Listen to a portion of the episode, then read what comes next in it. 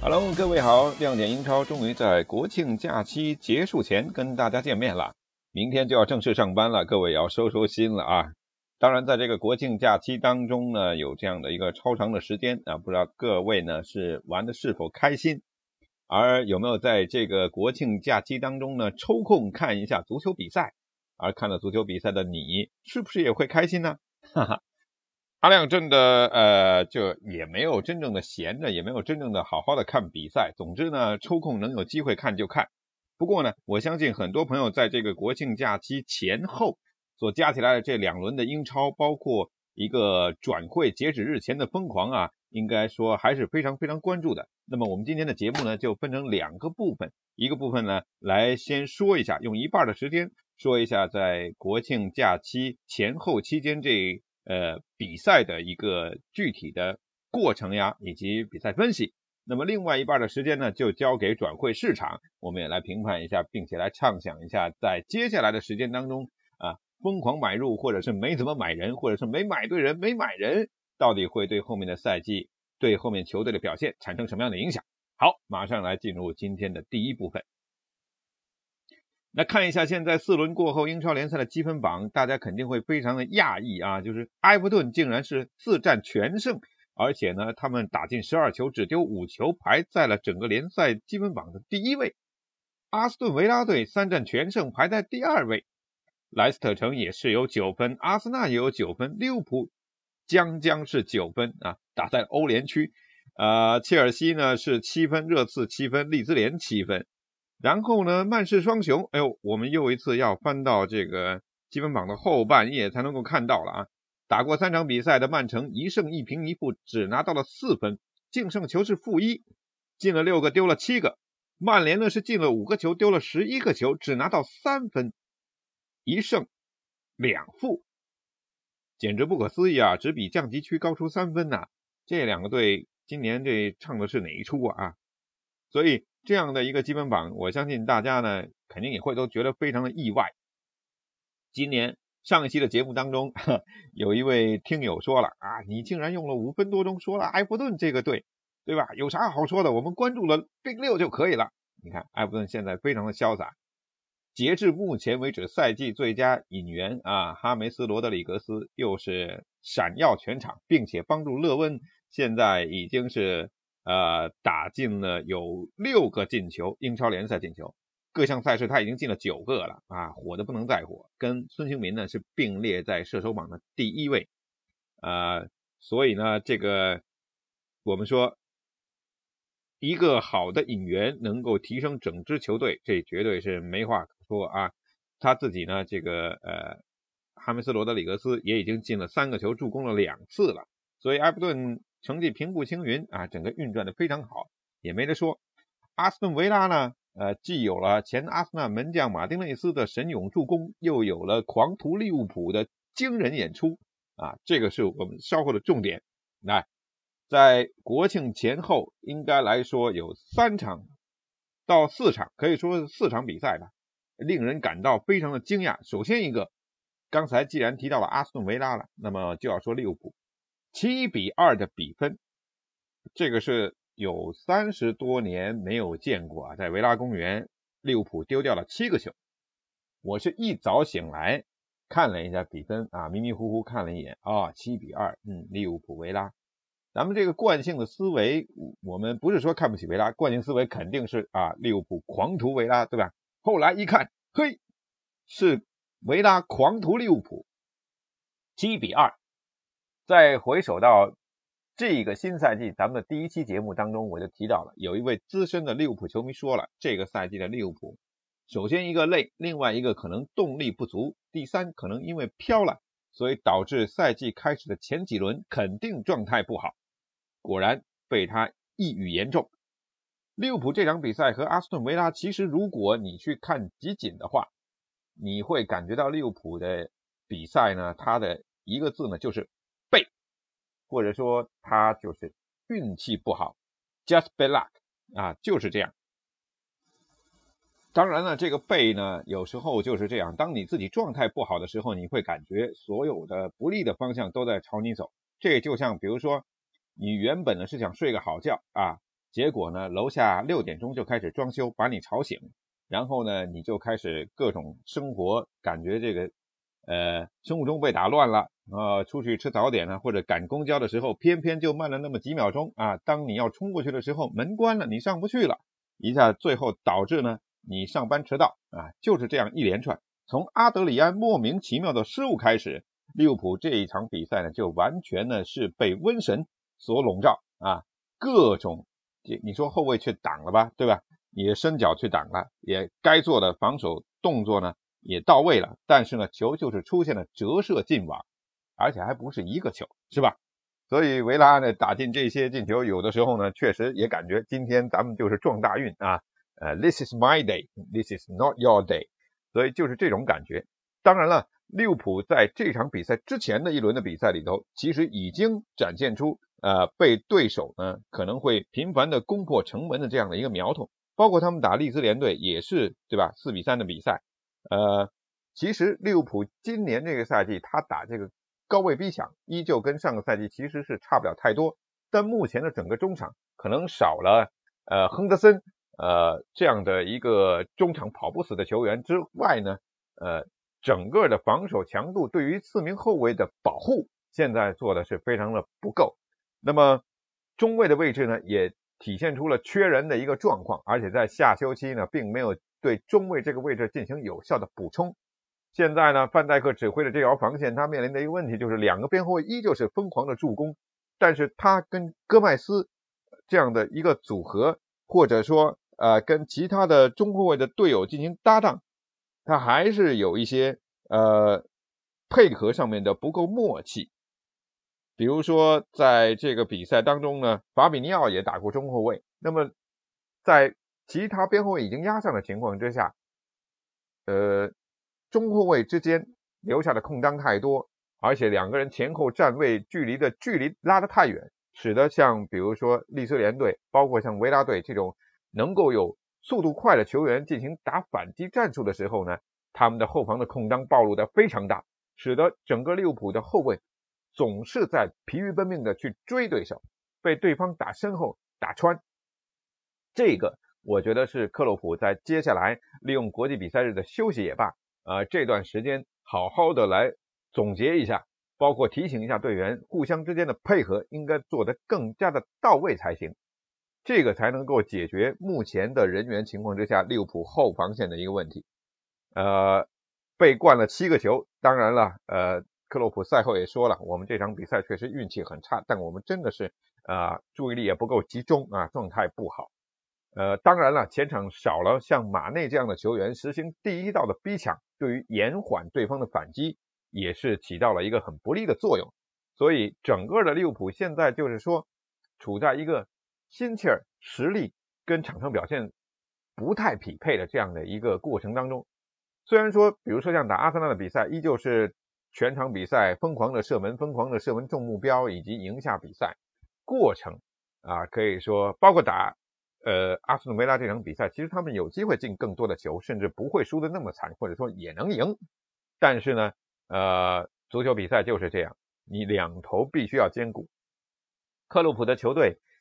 曾经他在多特蒙德的时候也出现过这样的问题，就是说，呃，球队的这个整体的人员比较精简，然后呢，就是几个赛季以来充分的使用，可以说充分的压榨球员的能力、体能，然后呢，达到一个巅峰的状态，疯狂的跑。但这种没有足够人员补充的情况之下，就会造成球员的体能的衰竭。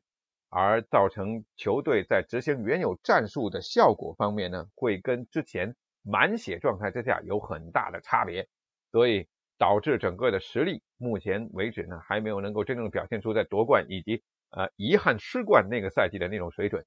对于克洛普来说，必须要尽快的调整球队了。那如果说利物浦这场比赛引发出惨案呢，是两个字：bad luck。那么对于曼联来说，他们的惨败就两个字：耻辱，从来没有呃，应该说四四十年吧啊，四十多年从来没有在半场就丢过那么多球，而最后呢，好像是热刺有在有一点收的情况之下啊，比分才没有打得更加的惨烈。呃，这一点呢，其实肯定很多曼联的球迷在看到这场比赛的时候呢，会感觉心里非常非常的不舒服。我作为一个阿森纳球迷，这场比赛我是看了一部分啊。呃，曼联在获得梦幻开局点球的情况之下，一比零领先，最后被热刺干了六个，六比一。呃，你可以看到穆里尼奥呢坐在场边呢，摄像师一直想捕捉他的一个。表情的变化，比如说穆里尼奥可能开怀大笑啊，对吧？非常的爽啊，就是那种报仇的，这这这个就就是报仇的那种心态啊，能够在他的表情上展露出来。但是这个穆里尼奥一直紧绷着脸啊，一副非常严肃，甚至是有些生气的样子。呃，他到底在气什么呢？气你们当初对吧？同样一个这么烂的阵容，我给你们带到第几，你们不要我啊，你们没有瑞斯拜，然后呢？这个比如说啊呃，你们又又开始跟要跟我呛是吧？啊，觉得我落伍了，只能去执教热刺这样的球队，对吧？现在让你们吃不了兜着走。呃，感觉呢，热刺的球员在下半场呢确实是有所收敛，但是呢啊，这场比赛热刺完全可以进更多的球。曾经阿亮和他的枪手经历过更惨痛的失败，败在曼联的脚下。虽然同为北伦敦的球队，希望他能够多进几个，但是呢，无奈啊，这个热刺还是不太争气嘛。曼联这场比赛开始之前，其实前可能有一周多的时间呢，媒体也一直在酝酿，在采访两位主帅，希望能够斗起两个人的火气。哎，索尔斯克亚还正中了这招，跟穆里尼奥两个人呛声啊。事实证明，姜还是老的辣呀。这个穆里尼奥在玩心理战，以及跟媒体这种呃对对手的冷嘲热讽啊，对对对手这种我们用一个不太好的词叫阴阳怪气啊，他真的是个中高手，对吧？光点球这一项，两个人呢就索尔斯克亚就败下阵来了。穆里尼奥在这场比赛开始之前说了啊，跟曼联的比赛你要确保胜利，得回到家的时候才能开始庆祝，为什么呢？因为你在比赛结束哨声响的时候，你在更衣室里都有可能被裁判叫出来啊，继续列阵，然后说曼联有一个点球没踢啊，对吧？很多球迷赛后呢，也对于这场比赛呢啊，特别是不喜欢曼联的球迷，都都翻案了啊。以前你们的对吧？各种点球对不对？各种超长补时是吧？啊，这。反正便宜你们都占了，那是因为什么呢？因为你们以前有爵爷啊，这个泰山在那儿呢，大家挖不动，不敢动他，所以啊，爵爷说了算，指指手表啊，这补时不到位还可以继续踢，踢到赢为止啊。当然了，大家就有历史的，不管是不是证据可以拿出来，大家都可以说嘛，是吧？那现在呢，曼联就很惨了，是吧？虽然没有从更衣室里拖出来打点球，但是这第一个点球。也确实有啊，不过这场比赛因为曼联少了一个人，马夏尔那个不冷静的就掌掴拉梅拉，最后拉梅拉呢算是灵机一动，赶紧躺倒在地啊。这一下呢，马夏尔还非常的生气，呵，你先拱我一下，再用肘击我，然后呢，呃，裁判给了我一张红牌，那我掴了你一掌，你竟然捂着脸，然后就倒地了啊。马夏尔那个那个样子就很像打这个格斗的时候。就是怒瞪对手啊，起来，别玩地面啊，我们不玩地面，我们玩站立啊。但拉梅拉就是不起来，裁判呢给了一张红牌。说到底，这张红牌量刑过重，我感觉。后面包括其实有卢克肖啊铲飞了这个呃呃巴西的这个这卢卡斯，对吧？那是在没有办法追上的情况之下回追放铲把人放倒。其实那个给红牌，我觉得一点都不过分。裁判最终只给了黄牌，那 VAR 的介入，对吧？最终使得马夏尔这个是因为是有违反体育道德的暴力行为，所以导致了吃到了一张红牌。从此呢，曼联的形势就急转直下。当然了，呃，很重要的一个问题就是说，曼联他的这个后防线的水平，那他的球员对于防守的这种积极性，现在是一个很大的问题。在这场比赛当中，曾经我也数过。啊，热刺有边路传中的时候，呃，曼联曾经有九名九名队员在禁区之内，以及在大禁区线这个附近，再加上守门德赫亚，总共有十个人在整个禁区附近，但就是生生漏掉所有的点被对方进球。这种情况还不是只有一场比赛，在之前的一轮比赛同样也是如此。呃，打布莱顿那个比赛呢，虽然说最终是赢得很干脆，三比零，但是呢，呃，包括呃这个二比三啊，不是打布莱顿三比零啊，对，打布莱顿三比零呢是联赛杯啊，联赛打三比二的那场比赛也是出现了这样的情况，围而不抢，甚至给对方很多发挥的空间，这一点跟利物浦有点相像，而且在禁区前沿的这种保护力度显得非常的苍白。这个也是曼联所面临的一大问题。当然，我觉得这并不是最核心的问题。曼联现在的问题面临的是一个士气以及信心和信任的问题。那么要说到这个信任呢，就感觉问题是非常的严重的啊。所以这部分呢，其实阿兰更想放到后面，就是在转会期这方面呢，来探讨这个关于信任的问题。这是曼联在这场惨案当中的一个表现。穆里尼奥始终憋着不笑啊。这个英国的解说呢也在说了，其实他内心呢应该是非常开心啊。不管怎么样，能够对曼联这样的强队、传统豪门取得客场六个进球的血洗，这绝对也是值得称颂的一件事情。当然了。在夏天呢，可以说花了最多钱的切尔西，在这个赛季当中的一个表现呢，我们可以感觉到啊，呃，应该说起伏非常的大。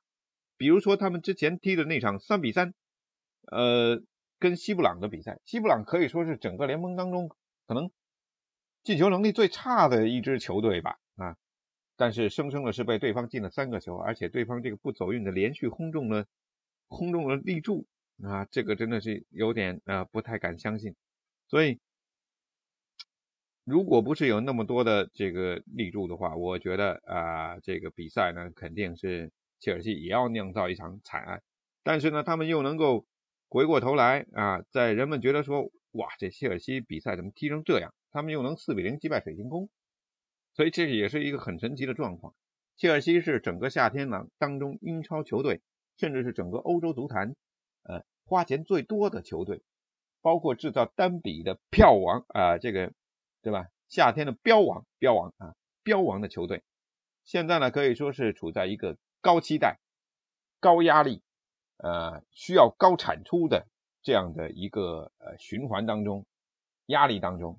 当然了，呃，这样的一种压力之下，兰帕德究竟能不能坚持得住啊？这是一个很值得去一看的问题，而另一支球队曼城，我们刚才说了，曼城到现在一胜一平一负，打的怎么说呢？过程好像也磕磕绊绊啊。瓜迪奥拉似乎已经失去了那种魔力了，包括一比一平利兹联，对吧？埃德森出现了一个严重的失误，然后呢，在之前的一轮比赛里面呢，啊，他们呢又是。没有能够这个在强强对话啊，莱斯特现在也是强队了，对吧？输了一个五比二，非常的惨。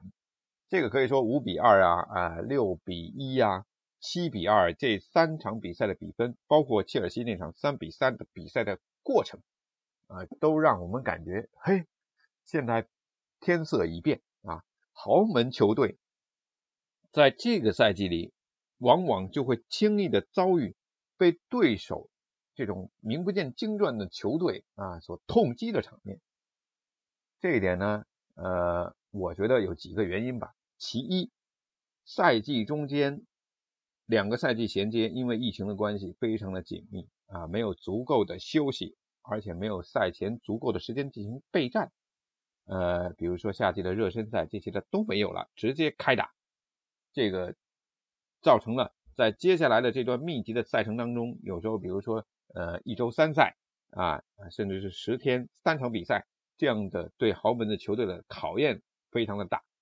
那多线作战是他们的压力，多线作战导致他们体能分配不足，所以使强队呃，所以使弱队在对抗他们的时候呢，有机会趁虚而入，这是其一。第二点，现在不管你是主场还是客场，大家都是在一个空旷的球场里面踢球。这一点，我觉得对于我们平常如果喜欢踢球的朋友来说，啊，这种体会会比较明显。就我们看，作为看球的一方，是在一个好几万人的球场里面看两支球队踢球。以往在这种比赛过程当中呢，有观众的呼喊，主队为什么说主场优势？主场优势就在于这里啊，呃，主队的球迷，比如说我们队今天上半场踢得死气沉沉，对吧？我们可以。加油助威，我们甚至可以倒戈嘘他，刺激球员好好的发挥。在我们球队，比如说在没有进球之前，但是有连续攻势那种时候呢，球迷的呼喊是一阵一浪高过一浪啊，越来越激烈。主队的球员呢，自然这个肾上腺素也就开始飙升。对，在这种呼喊之下啊，我们好像越来越接近进球了，拼呐，再加一把劲儿就有了，是吧？而客队呢，会感受到极大的压力。可能比如说我我阵中有一个叛徒啊，呃，当他拿球的时候就虚，所有人就虚他，对吧？或者说呃前面呢有一个严重的犯规啊，裁判可能只给了一张黄牌啊什么的，对吧？这个球员拿球就虚，或者对方甚至全队在踢球的时候就虚，啊，主队是传接成功的时候每一次都有呼喊，这种主场制造出来的观众给予客队的压力，现在是一分没有。大家就像在踢教学赛一样，就像呃两支球队随便自己约了就是踢一个热身赛一样啊，反正也没有观众，只有球员的呼喊，大家都身上不得劲儿，对吧？你有观众，自然这个表现欲会更强，对吧？这很明显，所以这样的一种主场优势的缺失，你想如果热刺来到老特拉福德，老特拉福德开场还没五分钟就进了点球了。七万多名观众，那是什么感觉？热刺可能一下子觉得哇，这比赛头要炸，不知道该怎么踢啊！再加上如果觉得裁判不公，这一上来就给点球，这比赛没得踢了，是吧？是不是？呃，所以很多情况之下，这种主场的优势呢，没有办法，没有任何的办法去表现出来，这是其二。另外一点呢，我觉得就是说，呃，豪门球队这一个赛季看来呢，各有各的伤痛，而且大家呢都喜欢。打对攻的情况之下呢，现在呢，几支豪门球队，你说的曼联啊啊，这个利物浦啊，切尔西呀，呃，曼城啊，对吧，都是有这个呃后防人员缺少、实力不足、搭配不当这样的一些问题，对吧？所以呢，在跟弱队。打这种攻势足球的情况之下，包括大家现在喜欢高位逼抢，那出的空当，只要对方善于反击，抓住机会，那就能够改变战局。所以，呃，弱队去能够逼平或者说战胜强队这样的比赛，可能会在这个赛季越来越多啊。这个是阿亮对于国庆期间所进行的这两轮的英超比赛的一些感官。好，这是我们节目的上半部分。下半部分，咱们来聊一下转会。转会那天可搞笑了啊！这个转会截止日最后一天，我是真的没好好睡着。我十二点半哄完娃睡觉，我三点半就醒了。我不知道为什么啊，焦虑。当然不是说我去盯转会了，而但是呢，随后我是这个确实呃看了这个转会新闻，既然睡不着嘛，就刷手机了。然后呢？一直在关注阿森纳的问题啊，阿森纳砸这个托马斯，我之前放炮发了一条微博，奥亚尔跟托马斯早就已经圈定其一，肯定来一个啊，对吧？基于什么来做一个判断呢？基于把托雷拉球队其实中场本来的人员就不够丰富，那么把他租给马竞，又是对头租给马竞一个防守型的球员，那我不得从你那真的我平等的拿一个过来，是不是？然后共亲王也发配到德甲了，是不是？那我中场这人那么少，肯定得得有一个。但托马斯这个五千万，如果真的有那么的出色的话，我觉得五千万，而且没有任何球队来报价来抢啊，这一点好像也真的是蛮蛮玄乎的。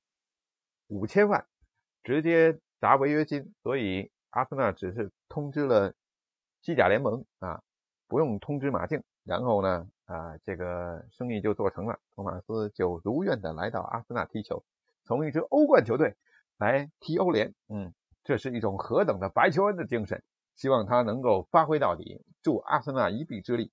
我的感觉是，托马斯的到来犹如当年莱斯特有了坎特，犹如当年切尔西有了坎特，绝对是阿森纳前四的保证，冠军的拼图。好，封完了啊，呃，封完了。说这个托马斯五千万，大家也都能够找到搞笑的点，对吧？你能找到点，就是克伦克裁掉了服役二十七年的吉祥物，终于凑够了这五千万啊，来砸下托马斯。呃，这个曼联呢是在关窗日花了六千万买进了四个人。所以这点来，接下来就要说曼联啊，买进了四个人，但是呢，怎么说呢？为什么要说但是？这个就引申到刚才在分析比赛的前半部分所要说的，我感觉索尔斯克亚现在受到的信任出了一些问题，不单单是说球员在场上表现出来的这种斗志，以及对于防守，我们说围而不抢，甚至是逼而不围，呃，围而不逼啊，应该是围而不逼，这个比较恰当，对吧？球员体现出来的这种作战的意志力很差，那为什么会很差呢？我们可以说意志力是一方面，对吧？我们看打 FM 的游戏，精神，然后就是其他的数据，其他数据决定这个球员的水平。据说这个德呃，据说这个索尔斯克亚所有的引援名单，包括他现在所买进来的人，都不是他 list 上呃各个位置的 number one。也就是说，三德子对吧？那场比赛被热刺血洗，好几个镜头都给到啊看台上的呃伍德沃德，所以意思是什么呢？后面的后续的媒体报道也说了，索尔斯克亚点名要的人，比如说我第一位我要桑乔，谈不拢没有，我们想在最后一天砸这个巴萨的这个边锋啊，砸不到也没来啊。啊，然后呢，我所要引进的可能也就是 B 费啊，算是我这个名单当中比较靠前的。范德贝克也算好球员，只是现在好像还没融入，用不上。其他的球员价高且不是我的第一目标，往往就是说我买的人呢都是第二号、第三号的目标，那这就很成问题了。你这个跟主帅是怎么配合的呢？为什么？我引进的都不是头号目标，而且花费不小，工资不少，这样就会造成球员呢就是高身价、高薪却相对低能，相对低能直接展现在竞技层面，就我没有办法，对不对？达到我的竞技方面的要求，那整体的实力就差很多，所以这样的一个。恶性的循环导致了现在可以去猜测，到底曼联的整个的球队的高层对于索尔斯克亚他的信任度有多少？信任度直接反映在对你的投资、对你的支持。我想拿桑乔，对吧？你就不要给我这个呃，那叫谁扎哈？比如，比如说，对吧？打个比方。那我想，比如说砸这个呃中后卫来一个顶级的啊，不要给我这个其他的球员作为选择。这个确实是曼联现在所面临的一个非常重要的问题，就是高层对他的支持度到底有多少？多少？索尔斯克亚这个赛季到底能挺多久？这很关键。那接下来呢，在转会市场当中，我们当然要夸一夸切尔西了，对吧？憋了。憋了这么久不能买人啊！今年夏天一下砸出了呃超过了两个亿，应该说是两个亿，砸了两个亿，两亿像标王哈弗茨啊，像维尔纳，另外呢这个齐耶赫这些早早就定下来的，导致现在整个确实包括门将啊，最重要的就是门将对吧？两千七百多万又买了一个新守门员，一上来就打主力啊，跟那让这个凯教练呢直接是。真正的坐到这个板凳上，那切尔西砸了这么多的钱啊，一个是据说欧足联呢对于呃，因为在疫情这种特殊的情况之下，对于公平竞赛这方面的尺度、严格度有所放松，所以使得像切尔西这样的球队，啊，他敢于再去砸大钱、花大钱去买人，因为这个市场确实是需要刺激啊。那么切尔西呢，像哈弗茨，对吧？八千万，哇，非常可怕啊！当然了，之前卖阿扎尔这笔钱呢，确实回笼的再撒出去，也也不是说。呃，亏了多少？而且阿布呢，据说呢，他卖了卖掉了一些自己在呃其他产业方面的一些股票，哎，小赚了一笔，不知道小赚还是大赚，反正他还有九十几亿的身家啊，九十几亿英镑身家，这一点一点二个亿，两点多个亿，这不就是花小钱嘛？对吧？零花钱嘛。所以呃，切尔西应该说引领了这个夏天英超的一个购人狂潮。那么买进来的球员年轻。啊，已经经过德甲这个这个层次的这种锻炼了，对吧？甚至还有欧冠的锻炼呢，那可以说实力是有保证的。只不过好像在中后卫啊，在后卫这个这个节骨眼上又没有没有适当的补进，对吧？甚至吕迪格这个，我把哈弗茨好说歹说说服劝过来我们切尔西呢，你却想要放弃我，这点好像让球迷觉得有一点不理解啊。啊，这是切尔西。切尔西当然了，买了这么多的人，花了最多的钱，现在需要他出成绩。不像上个赛季，大家可以用青训球员啊，是兰帕德，不是大家啊，就是对成绩没有要求，你打的好看，你打的成绩 OK 啊，也进欧冠了，对不对？那我绝对是认可你。但是这个赛季不一样了，花了这么多钱买人，那么你就必须要出出成绩了，特别是要改善对上个赛季的那种。打豪门，比如说被利物浦三杀啊，比如说打不过热刺啊，打曼联也不行，这种场面，包括打几项决赛，对吧？在形势看好的情况之下，最终无冠啊，输掉，这些是兰帕德所必须要面临的极端的考验，那就是怎么样去证明自己的带队的实力。切尔西，我上个赛季说最好的年轻人在他们那儿，这个赛季也可以这么说，因为。不管是哈弗茨还是维尔纳都很年轻，而且实力已经杠杠的摆在这里了。所以切尔西主要还是说兰帕德又是一个教练啊，但但这个教练考验的是他的执教功力啊。利物浦利物浦真的没没花多少钱啊，补进了若塔。那呃当然了，蒂亚戈的这个引进，从那场比赛大家已经说技术扶贫了啊。关键是中场现在怎么样给后防线提供足够的保护，这一点，呃，减轻一下防线的压力。另外，呃，这个阿里松啊，不要那么多伤病啊，这个可能会让利物浦呢保持足够的竞争力。曼城，曼城好像因为赛季的三场比赛打的实在是有些没什么生气，所以让人觉得曼城好像没什么声音，但其实不是。呃，曼城一下子其实也买了不少人，比如说引进了迪亚兹六千五百万，四千一百万的阿克，费兰托雷斯三千七百万，呃，这些呢都是蛮大的开销的，其实加起来也花了很多钱了，呃，只能看瓜迪奥拉到底捏合的如何了啊。这个赛季曼城的压力其实也不小，呃，利物浦是花了四千五百万，呃，阿森纳也花。挺能花钱的啊，花了蛮多钱，对吧？呃，四到七位花钱支出，比如说利兹联队八千四百五十万，狼队八千三百六十万，利物浦八千一百七十万，阿森纳八千一百五十万，之后埃弗顿的六千五百万，现在看起来实在是特别的香。曼联五千四百四十四万，呃，四十万啊，没那么多。谢菲联都花了五千三百万，莱斯特花了五千一百五十万，啊，这就是。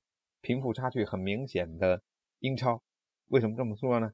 啊，有这么多几千万的引援啊，那花费最少的呢？呃，伯恩利，伯恩利只花了一百万，而且买了两个人。布莱顿花了一千三百四十万，水晶宫、西汉姆联队都是两千万，富勒姆两千三百万，西布朗两千七百三十万，这花的真的是。还不够买对方一只脚的这种钱啊，都是低消，消费降级。其中你布勒姆这个西布朗真的是很危险，呃，就这种情况之下，甚至布勒姆几乎是用降级的班底，之前一个赛季降级的班底再来打一次，难道想再降一次吗？比赛的过程当中，他们也确实非常的为难。卖人回收最多的是谁呢？狼队，狼队通过卖人回收了七千六百万啊，光一个若塔卖给利物浦就卖了卖了不少钱，很会做生意的狼队啊。曼城呢，其实卖人也回收了七千万，相当不错。呃，莱斯特卖人也卖了过半亿了，利物浦也赚了三千三百五十万啊，这些呢都是呃可以说很会做生意的球队。切尔西最高的净支出二点三亿啊，那维拉和利兹联竟然是在净支出当中的排名第二和第三，这一点上面呢，可以说把最后的这个转会搞得好不热闹。这个赛季的转会期其实欧足联已经延长了，延长到八十多天，但其实我们看到很多生意都在不断的在扯皮当中，最后时刻敲定，最后时刻砸违约金，甚至最后时刻流产，磨磨唧唧。为什么？大家伙都没钱，比赛空场，电视转播费没有，啊，球迷的转播这个进现场的收入没有，啊，赞助下降没有，所以很难的。英超一直想要呼吁，就是说十月份让球迷进场看球吧，啊，这样的话老板们也才不会那么的囊中羞涩，对吧？也不至于裁员裁吉祥物。呃，然后呢，就是说能够赚点钱，其实真的很难。很多老板他是实业啊，我玩足球都是烧钱，结果把这个钱烧光啊，对吧？呃，你看皇马竟然是四十年以来第一次在整个夏季引援当中一人未进，一分未花。巴塞罗那甚至还倒赚了五百万，对啊，整个西甲。整个欧洲足坛，它的消费能力较之上个赛季下降了百分之三十多。哎，如果在英超这边不没那么给力的话，估计下降五成那是绰绰有余。所以在这样的情况，大家都没钱的情况之下，为什么那么磨叽谈呢？租借啊，租借要么对公司你分担一点转会费，啊，租借费少一点，或者说要么我买不起你的球员，我拿钱加人换，我分期付款。啊，对不对？呃，各种各样的方式啊，我拿这个人跟你换，我贴一点钱，贴几个人给你换另外一个人，所以大家都挺难。呃，大家球迷也都是如此，自家的球队买别人的，恨不得是一毛不拔，直接拿啊。而别人呢，只要说我咬定了违约金，就哪有你这样的人啊？什么咬定违约金，对吧？那么贵，嗯，大家都没钱啊。一个道理，买家卖家永远是这种心态，所以无可厚非啊。这样的一个降温，不知道要到什么时候。其实呢，呃，呼吁观众进场，早在英超联赛第一轮开始之前就已经有一些尝试了。比如说俄超，嗯，早早的就有零星的观众能够进场看球。其实，在英国方面呢，也不落后，在英超联赛开始前，女足的。呃，联赛呢就已经先期开始了。阿亮看过比赛集锦，发现，在看台上早就有大腹便便的大叔拿着啤酒啊，在那里看球了。而且，当然了，那个球场不一样，大家还是保持一定的社交距离。另外呢，也不是说坐满，他是那个我看到了一场是这个站席啊，就是水泥台阶，大家站着看球的那种，很古老的那种。然后就有数量不少的观众。站着看球了，呃，可能也在慢慢的做一些这方面回归的尝试吧。只能希望就是说尽早的回归正常。不过呢，就豪门球队跟中游球队之间的这种差距的不正常，我倒希望呢能够持续的更久一点啊。因为你有时候看看豪门球队被中下游球队呃血虐，好像也是一种非常挺有意思的一种感觉。当然了，接下来有国际比赛日，稍微缓一下，相信呢，呃，中下游球队势头会更猛，因为他们进国家队的人毕竟少嘛，啊，所以在后面的比赛里，应该还会对豪门形成更大的冲击。不过呢，豪门球队呢，它毕竟是豪门，呃，能够缓过来，也就能更好的展现一下自己的实力。我们也期待后面的比赛会继续精彩的好看。这一期跟大家唠了快四十分钟，呃，因为国庆的一个长假的关系，呃，讲的比较杂一些啊，希望各位能够喜欢，也在评论区呢给我提提意见。现在毕竟只有我一个人在做了啊，呃，我有时候还得分散其他的精力。哎呀，人老了就不行啊。好了，不说那么多了，希望各位呢能够在假期愉快，明天呢又能够。明天呢，能够打起精神上班，好不好？嗯，好，收收骨头，收收心，啊，下期再见。